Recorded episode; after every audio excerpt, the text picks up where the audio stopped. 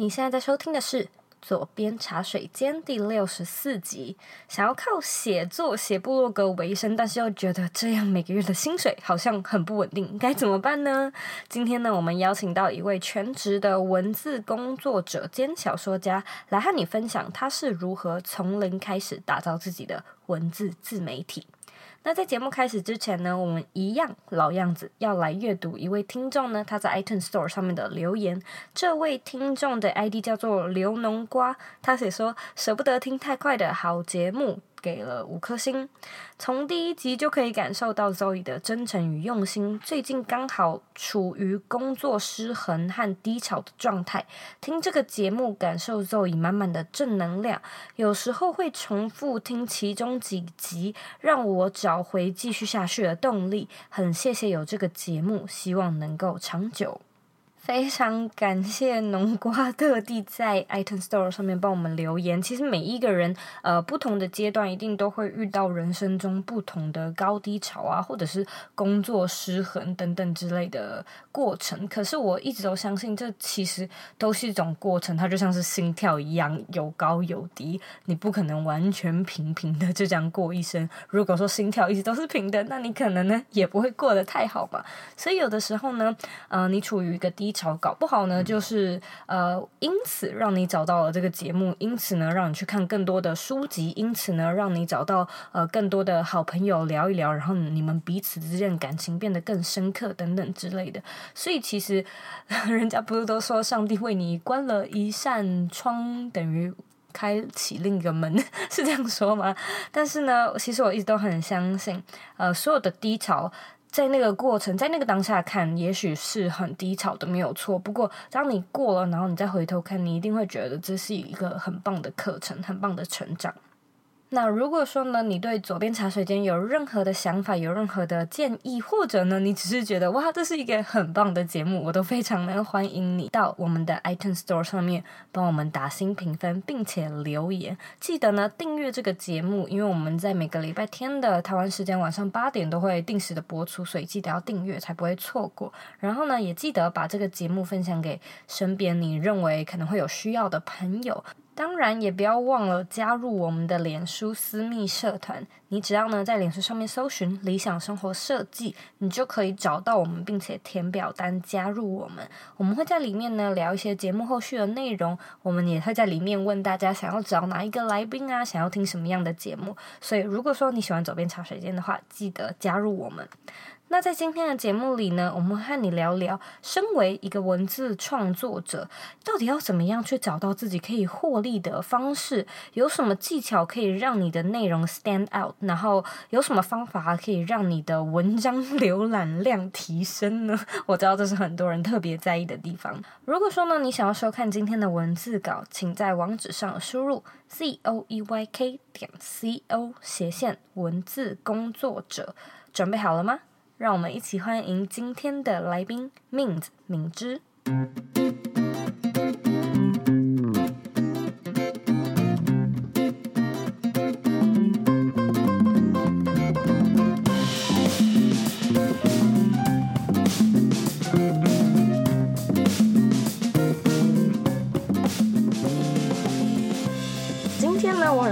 可以邀请到 Mins 来到呃左边茶水间，他很特别啊，他其实是一位呃小说家、网络网络文字工作者。然后今天呢，他会来和大家分享，就是以文字为主轴的自媒体经营者的一些呃心得感想啊，还有一些技巧。其实我知道，呃，社团里面或者是蛮多听众是呃想要以。文字啊，或者是以创作相关的内容来经营自己的个人品牌，我相信呢，今天可以得到很多收获。Hello，欢迎你。Hello，Hi Zoe。Hi。那呃，其实我之前也有看到你的一些文字作品啊，在网络上。但假设大家还不认识你的话，你能不能够跟听众说说你是谁，以及你在做什么呢？嗯，好的。嗯，首先大家好，我是 Mins，我是。呃，一个文字工作者，然后同时我的兴趣也是写小说，然后所以这两件事情就在我身上结合起来，就同时接文案，然后同时写小说，然后经营个人品牌，大概是这样这样子的。就我可能十岁、十一岁开始写小说吧，然后但是那时候就是写一些碎碎的东西，可能认真开始写是十六岁的时候。然后后来我一开始原本上班族，但后来就是因为种种原因，健康因素不能再继续做我的正职了，所以我就想尽办法开始接案，所以就是从我现现有身上的东西开始用起，就变变成这个方向。嗯，所以也是一步一步的就，就哎，也嗯，要说不小心嘛，就呃不小心这样子变成了一个你现在全职开始在做这个接案，还有自己的文字工作的事业吗？对啊，就是因缘机会吧，各种可能这样。了解。那今天呢，有很多呃，不管是心态上面还有技术上面的问题，大家都很好奇，想要问你。第一个。想要问的，其实我自己也很好奇，就是啊，像文字工作者，尤其要写小说的话，如果你遇到灵感干枯的时候，该怎么办呢？我不知道大家对文字工作者的想象怎么样，但其实工文作工作者大概八成以上的状态都是灵感干枯的，所以我们就是就是大部分的人就是看起来，呃，对外看起来他会很帅气的，比如说。一个小时写了一千一千个中文字，然后就是很帅气的完成一篇文章，然后其实不是这样，就是其实通常的状态是你可能写了一篇文章，然后砍了五十趴，然后再补了三十趴，再砍二十趴，然后把它给再再把它全部写完，所以就是最后其实其实那个东西已经是你在想你要怎么做，应该可能已经跟灵感这件事情有一点点的脱节了。嗯，所以它是拼凑的过程，而不是呃有将现有原料呃研磨的过程，应该这么说吗？假设某一个文章或是某一个长度的内容非常熟悉的话，当然一气呵成是可能的。只是通常我们都会遇到各种各样的突发状况，然后你在处理那个状况的时候，你有一堆事情心路历程要处理完，才有办法写完那个文章。然后，当你写完的时候，其实有时候有一部分是靠你的执行力跟意志力达成的，这样。嗯，所以针对这一题的解法，遇到灵感干枯的时候该怎么办？你觉得就是用意志力撑下去，是吗？嗯，办法很多。然后，其实我觉得每个人可能不太一样，就可能是去翻书，或去休息，或去做一些什么别的事。然后，可是。到最后，你把它写完，那个找灵感跟写的过程，它不一定是，它不一定是两件事，它可能是同时进行。然后写的时候，可能时间中间的时间也非常的长，可能你可能写了三天，写一篇文章，这样的感觉。嗯，其实我非常认同的，因为我现在呃有的一个节目就是现在这个左边茶水间嘛，然后我已经连续做了一年多，也就是每一个礼拜我都必须要生出来，就包含找来宾啊、找题材啊，然后写出访纲啊什么什么的，所以很多时候一定会有灵感干枯的时候，就是 不知道约谁耶，最近好没有那个题材的想法哦。会有那种时候，可能就是节目 每个礼拜还是要生，所以你还是要硬着头皮的把它做出来。尽管那阵子你好像没有什么感觉，但无论如何你，你你问问题啊，就是你问说大家想要听什么，大家想要看什么啊，或者你问朋友啊，或者呃去由旧的内容然后翻成新的内容，就是重新更新等等，都是几种办法。但是无论如何，其实它真的还蛮靠意志力的，就是要把它生出来。嗯，那。嗯、呃，你是怎么样去构想你的主题还有内容的啊？就是你可以分享一下你是怎么规划这个嗯、呃、这个作品的完整性吗？你是说就是对于我的呃整个个人品牌吗？还是我我做这件事情？嗯嗯，个人品牌好了。个人品牌很其实很像是我去先问自己我，我我身上有什么哎、欸。我先把自己身上的喜好跟能力分门别类出来，然后分门别类出来之后，我去看这些东西，在我身上有一个属性是小说，然后另外一个属性可能行销的那种感觉，就是这些东西很多个项目摆出来之后，我这时候是去挑，说有没有可能这几个呃这几个类别感兴趣的人有没有可能重叠。那假设有重叠的话，我可能面对同一群，同时有两个兴趣的人，我生生产内容会比较轻松，或者是说我跟他们沟通会比较容易。大概是这样子去决定主题的。嗯，所以你是等于说先由自己呃特别喜欢的几个兴趣中先列出来，呃，等于先扩散再再聚焦，然后去找到重叠点这样子吗？对，我在考虑主题的时候考虑了蛮久的。它听起来现在是一个容易的状态，就我直接跟你说了我的状态，但是其实我当初这个东西是边做边修，边做边修，然后可能。到了半年左右，我才真正的把这一个我想要走的路线统整出来。嗯，了解。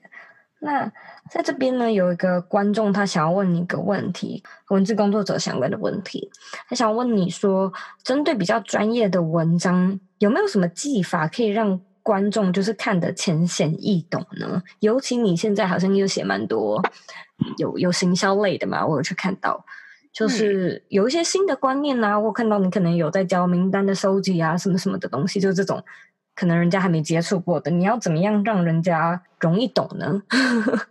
这个我先跟你分享一下我的几个比较快的方法，比较好入门的方法。然后另外更细节的，就是这就是更细节的话，我推荐一本书，嗯，它叫做《知识内容写作课》，嗯。嗯，然后那本书里面有非常多，就是这一些建议。然后我这边先摘录一些我觉得马上可以使用的。嗯，那第一种就是条列式，就是当你要跟人家说一个新的事情的时候呢，大家是会无法理解这件事情原本的顺序应该怎么样的。就比如说我是一个完全不会煮菜的人，然后我需要学一个。比如说，我今天要学怎么蒸蛋，好了，我就需要知道第一个步骤会是先打蛋，然后再把蛋搅散等等的，就是以此类推。然后对你的专业陌生的人来说，就变成需要把每一个步骤分开来，它就会比较好理解这样子。然后再来就是比喻非常的好用，比如说圈圈界的叉叉叉。这个这个句子非常好用，就比如说我今天想要介绍一个新的东西，我可能会告诉人家说它是呃手表界的劳斯莱斯，或者什么电脑界的诺贝尔奖，这一种的情况可以让人家很快的去想到你现在在说的这个新的东西，从他的旧有的知识里面可以去感觉说那到底是什么样的概念。嗯嗯嗯，这个很好用。我今天才看到一个欧普拉，他他 IG 发一个贴文，就是他 tag 他最好的朋友，然后他那个最好的朋友很有名，叫做盖尔，就是已经认识三四十年吧。然后所有知道欧普拉的人都知道这个他的最好的朋友叫盖尔。然后每一个认识欧普拉的新的人都会跟欧普拉说，就指着他好朋友说：“哎，这个是我的盖尔。” 就意思说，这哎，这个是你懂吗？这个人他就是我的盖尔，就像你的盖尔一样。嗯，对啊。然后我觉得，哦，这好可爱哦。从别人问问题，别人想问的问题开始着手。就比如说，他可能今天想要问你说，你都是怎么，你都是，比如说你很会规划时间，他会问你说你怎么规划时间的，然后你可能就要从头、嗯、从头讲起。那这个时候，因为有那一个问题做开场，所以大家会很容易进入状况，说这个东西我可以应用在什么情境？就是他会感觉到你的专业跟他的生活有连接。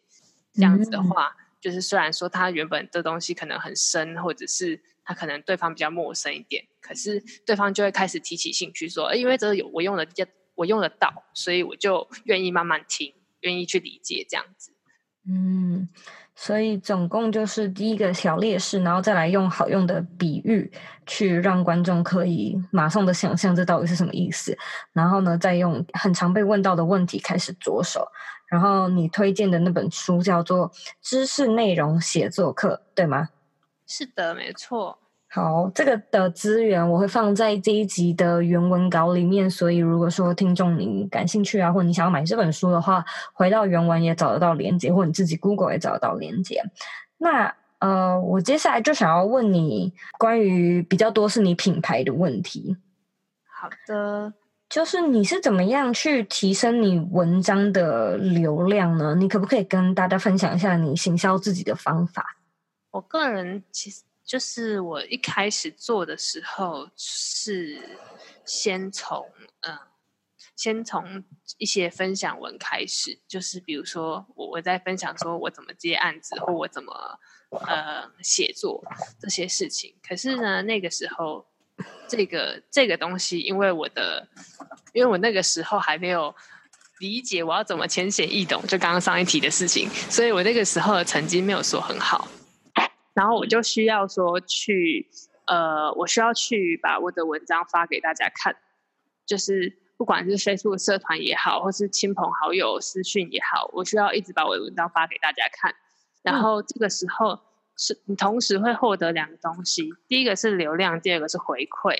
流量本身就是你你就会得到一些对对方来看你的东西，他会对你有熟悉度。但另外一个更重要的是，对方给你的回馈，他说他看不看得懂，或者他说他这一篇会不会。太无聊或会不会太松散？就可能他希望看到的东西是什么？然后这个这两件事情消化之后再调整之后，我其实是这样子类似做了很多次，嗯，然后就是做了很多轮之后，然后开始继续可能是投稿，或是或是呃，就是跟一些。跟一些人在现场交流，就可能出席一些聚会，然后各种比较交流之后，慢慢的会有一些起色。然后我觉得另外一个比较特别一点点的是，我我蛮认真的跟风 Google 的流量的这个事情，大家也可以做。你想要从比如说评论别人或评论作品开始的话，这是很好的路径。嗯，像是走一个最近的热门话题这样子吗？有点，然后只是你可以做你。你你个人品牌里面那个领域的个人的的话题，就是，OK，例如说最近流行什么理科太太，就可能写一些相关的评论，是这样吗？对，如果他跟你的调性合，然后这个东西，尤其哦，然后电视电影、电视电影书评这些东西都会有流量，嗯，就是看你会想要呃，你想要产出的需要找流量的东西，跟你需要分享的东西，这几两个的平衡的比例在哪里？就是久了，就时候你就可以抓出我我现在想要放多少心力在得到我更多的流量上。嗯嗯嗯嗯嗯，这这的确是一个蛮好的方法。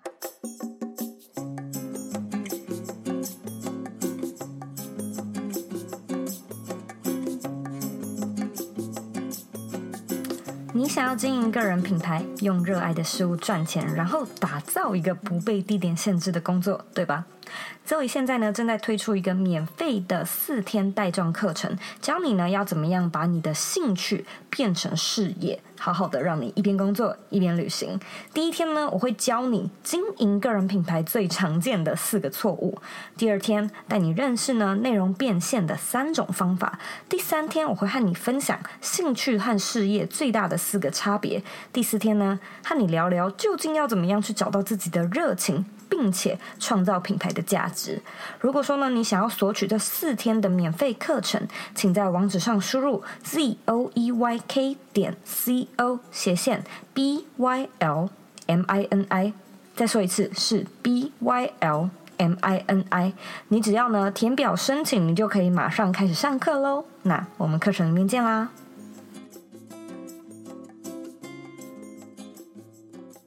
我在想，因为很多观众他自己可能也想说，哇，想要来经营自己的文字创作、工作、生活等等，但是又会觉得说，哇，好像很多人在做这件事情，诶，你觉得在以就文字而言，你要怎么样去做出内容上的差异化，或者是你要怎么去 craft 出你自己呃在文字上面的不同的风格呢？其实我自己是觉得，如果他想要做的是呃他自己的个人的这个事业，或是他这他代表他个人的一个东西的话，我其实个人是觉得他不需要特别去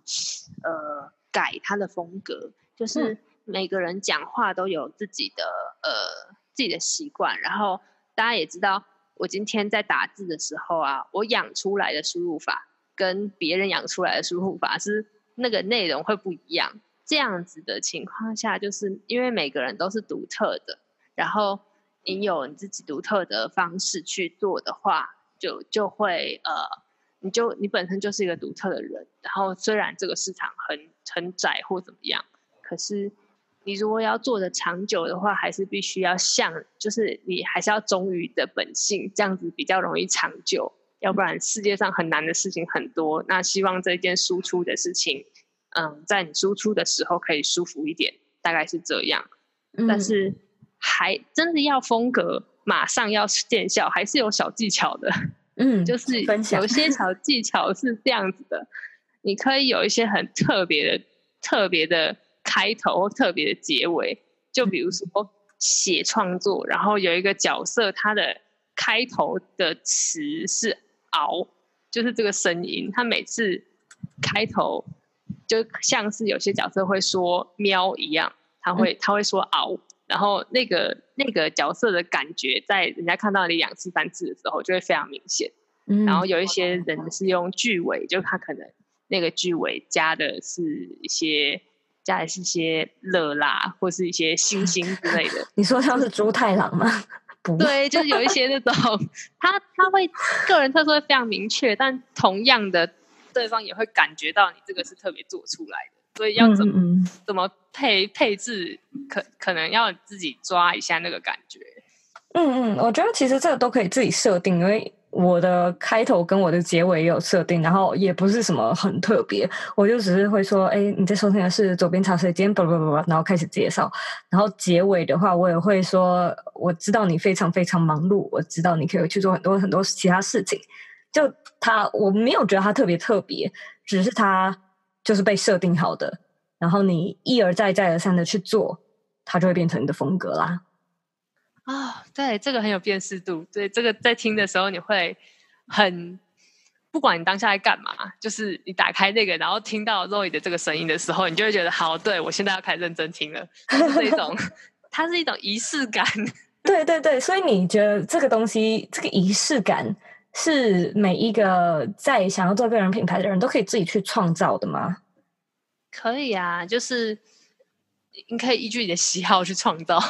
嗯，其实我前阵子呃前几天才刚跟我的一个 Bring Your Life 的学员见面，然后我们也有讨论到这种格式上的创作。例如，你去看 YouTube 影片，就会发现啊，很多人在最一开头的时候，呃，影片他可能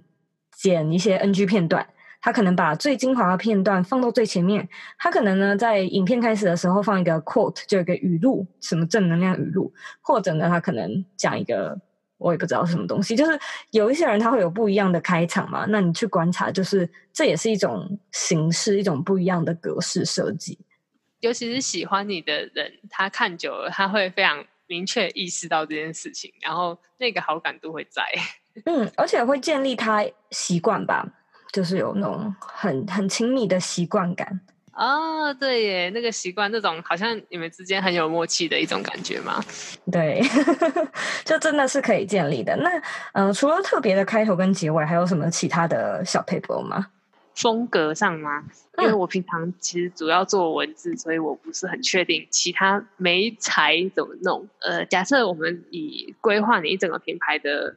内容来说好了，就可能今天决定你的 Facebook 要发什么的呃文章要写什么的时候。你怎么看待这个主题的方式？就是你们可能同时都在写 A 电影的心得，就好，你同时在写复仇者联盟的心得好了。嗯，有些人切的方式是他看超级英雄，他觉得这个这个超级英雄的脉络是怎么样演变的。然后有些人看的是啊，这个里面的感情其实怎么样，怎么样流流动的。然后你看事情的方式，只要你好好传达出去，其实是那个风格是会出来的。因为每个人看思考的方式不一样，然后如果假设你今天真的很认真的把你思考的东西传达出来的话，其实很容易会有一个很明确的脉络嘛，就是那一种感受，它会它会出现。呃，有时候会想说，我们是不是要在一句话或是几句话的结构里面去呃营造一个好辨识的东西？那除了这些营造这个。好辨识的东西之外，另外你其实你本身的全部的思考，其实你传达的东西，它还是会有一一整个属于你的东西在里面的。对啊，大家都是 不同的宇宙体系，出来的东西一定会不一定会有些许落差啦。其实我觉得很多人他会太担心自己像是呃被丢入大海一样，就是往下沉，然后然后太饱和了，所以没有办法被看见。可是我觉得。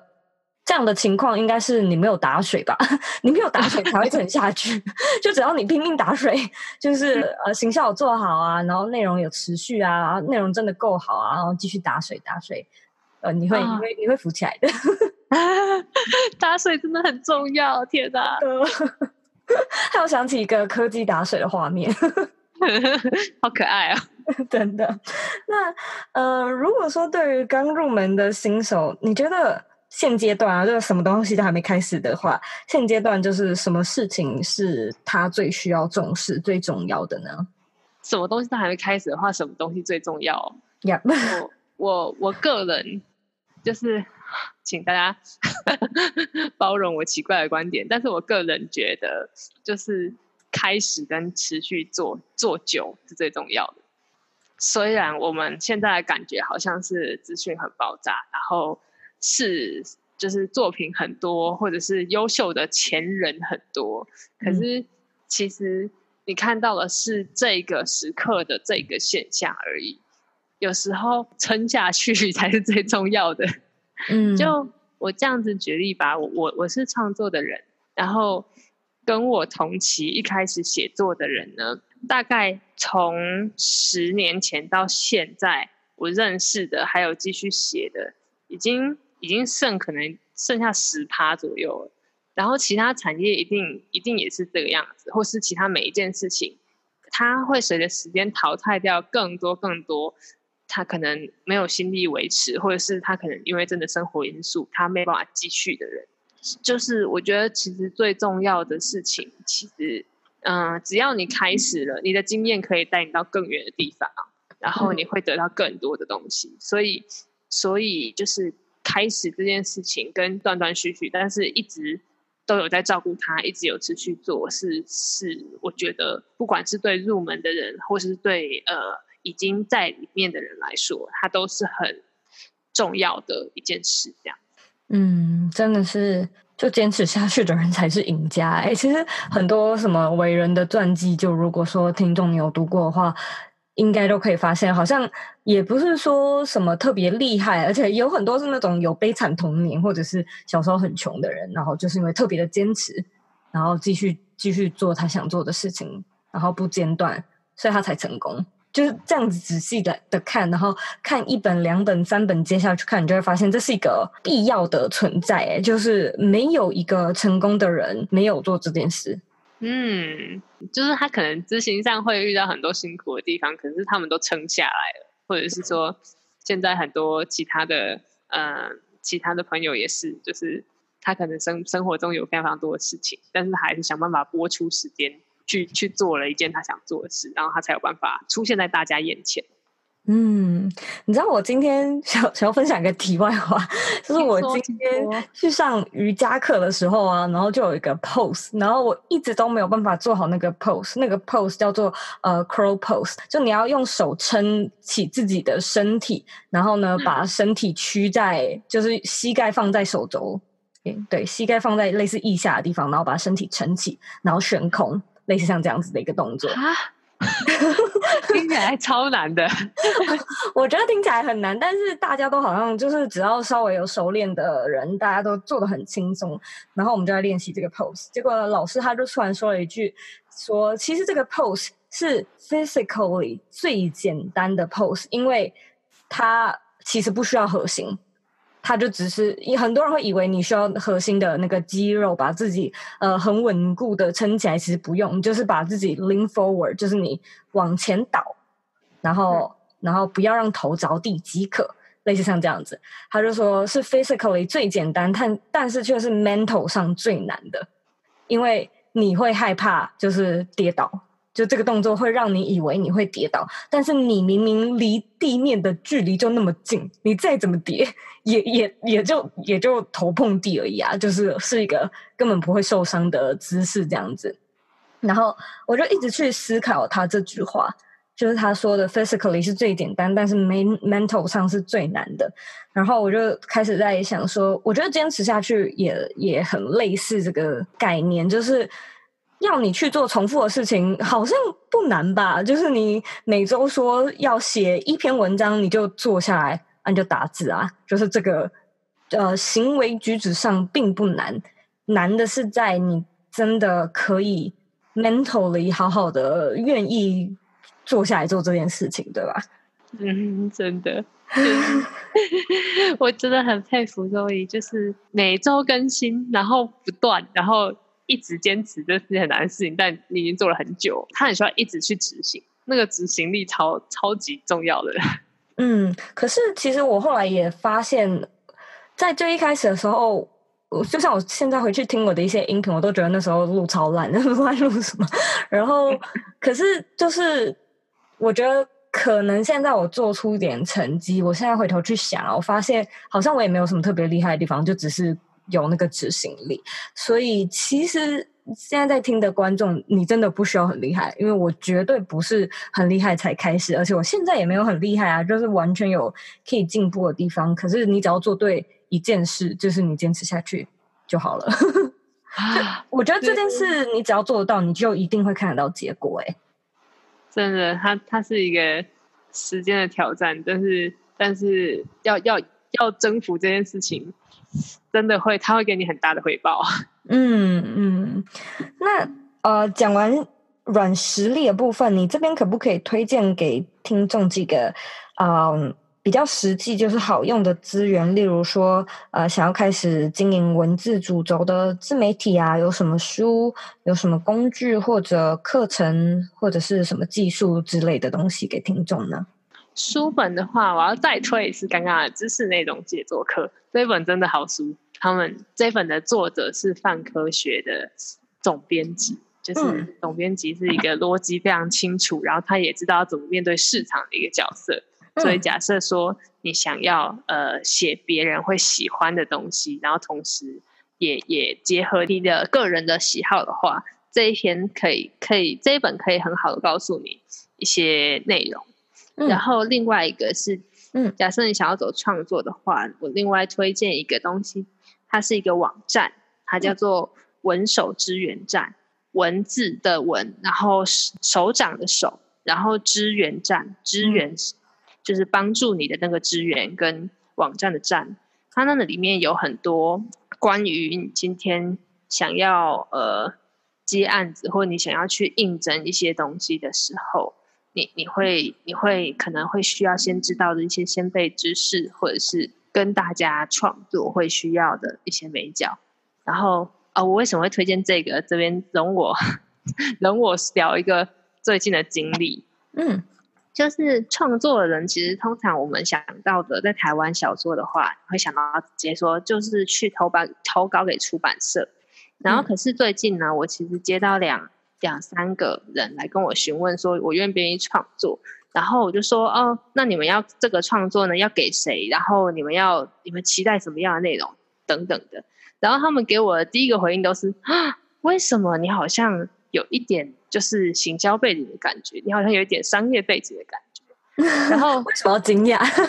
就是他就说你这样子听起来很不像创作者。他说他们很缺人，然后可是我我心里就是问号，因为。在在创作者的眼里，就是在我平常我的呃我的同温层的眼里，是觉得现在就是呃可能已经舒适很萎缩，已经没有市场啦。可是可是对方厂商那边给我的呃讯息却是说，我我需要同时能够创作跟兼顾行销或兼顾呃消费者或读者喜好的人，然后这个冲突让我觉得说。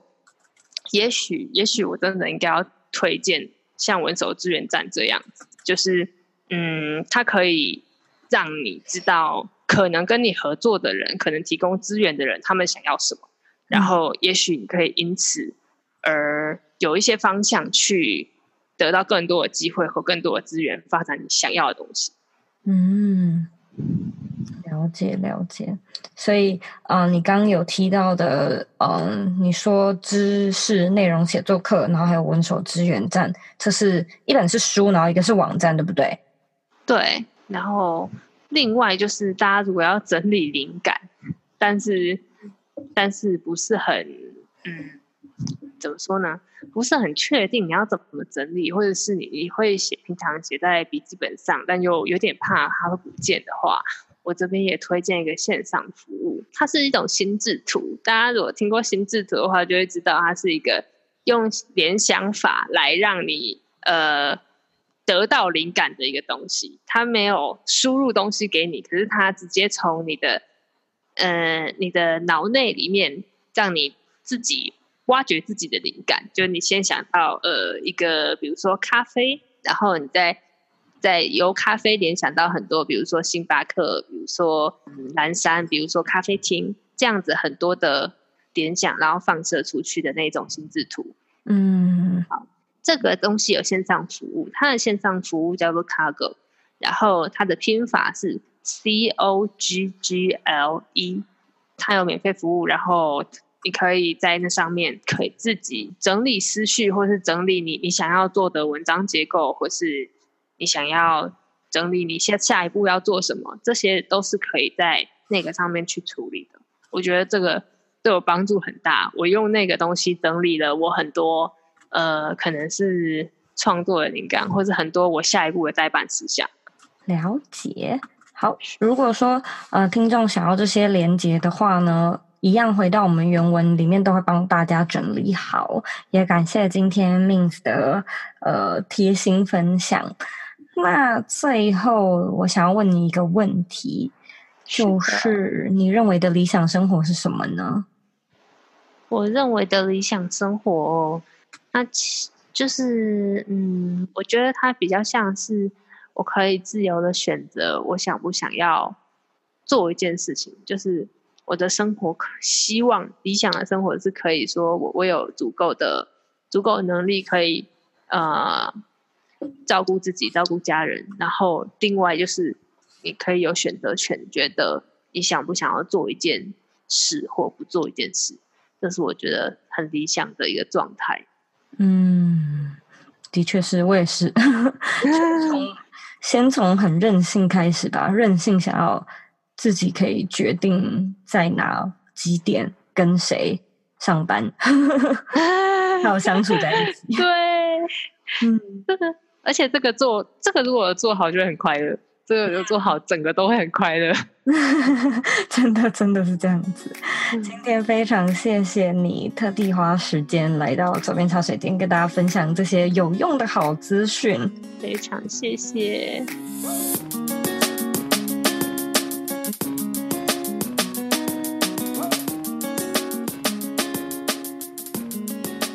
重点整理：一、针对专业类型的文章，要做到呢让人浅显易懂。means 建议你呢可以使用条列式或者用好用的比喻，来让你的观众比较快速理解以及进入状况。二、如何在自己的文字作品上做一些变化呢？你可以有一个自己设计的有特色的开头或者是结尾，或者呢，你可以找出一种有仪式感的操作模式，让你的作品风格越来越有一致性。那这样呢，你的辨识度也会跟着提高哦。三。在文字创作中有什么好用的工具呢？Min 推荐你可以阅读《知识内容写作课》这本书，也可以呢加入文手资源站，找到呢你会需要的相关资源。那这些连接呢，你都可以在这一集的原文里面找到哦。我知道左边茶水间社团里的很多朋友啊，可能都曾经想过要来当一个文字工作者，每天过着呢创作的自意生活，但是呢，在现实中却没有办法克服不稳定的案源，或者是没有特色的作品。在这边呢，我有个好消息要告诉你，那就是。只要你坚持下去，没特色也会变得有特色。你没听错哦，我认为大部分的人都会过度在意自己品牌外在的装点，却忽略最重要的核心，也就是我们刚才所聊到的坚持下去。你的品牌呢，再有特色，如果说没有继续产出好的内容，那品牌当然也无法存活下去。当然也不可能赚钱嘛。那相反的，如果说你一开始默默的做，做了一年，做了两年，你开始累积一些观众，你会发现自己渐渐的能够掌握观众的口味啊，你开始知道有些哦小小诀窍、小装点，然后呢，你会渐渐的测试出最适合自己也最具有代表性的一套格式，那你的风格当然也会慢慢的被养出来，对吧？所以我认为呢，真正重要的并不是你的风格有多酷多醒目，而是呢，你到底做了多久？因为你可能才刚开始一个月、两个月，那你当然没有办法摸索出什么所以然嘛，那自然。也不太知道要怎么样去运用出自己的风格，这都是超级正常的。但是如果说呢，你能沉住气，然后好好的累积作品和实力，那么呢，你担心的那些事情，其实呢，都会在你研磨的路上一一被解决哦。非常感谢你今天的收听。如果说呢，你有任何问题，你都可以回到我的网站或者是 Instagram 上面找我。我的网站网址和 IG 的账号一样是 zouyk 点 co。记得呢，截图这一集的节目内容，然后在 Instagram 上面 hashtag 我，让我知道呢你有在收听。最后的最后呢，我也知道你是非常忙碌的，我知道呢你可以去做很多很多其他的事情，但是呢，你却选择来收听这个节目，我真的真的非常的感谢你。现在呢，也请你再花三十秒的时间，好好的思考一下，今天这一集的内容里，你觉得最棒的 takeaway 是什么呢？把你的答案分享到这一集的原文里面吧。我们下次见喽。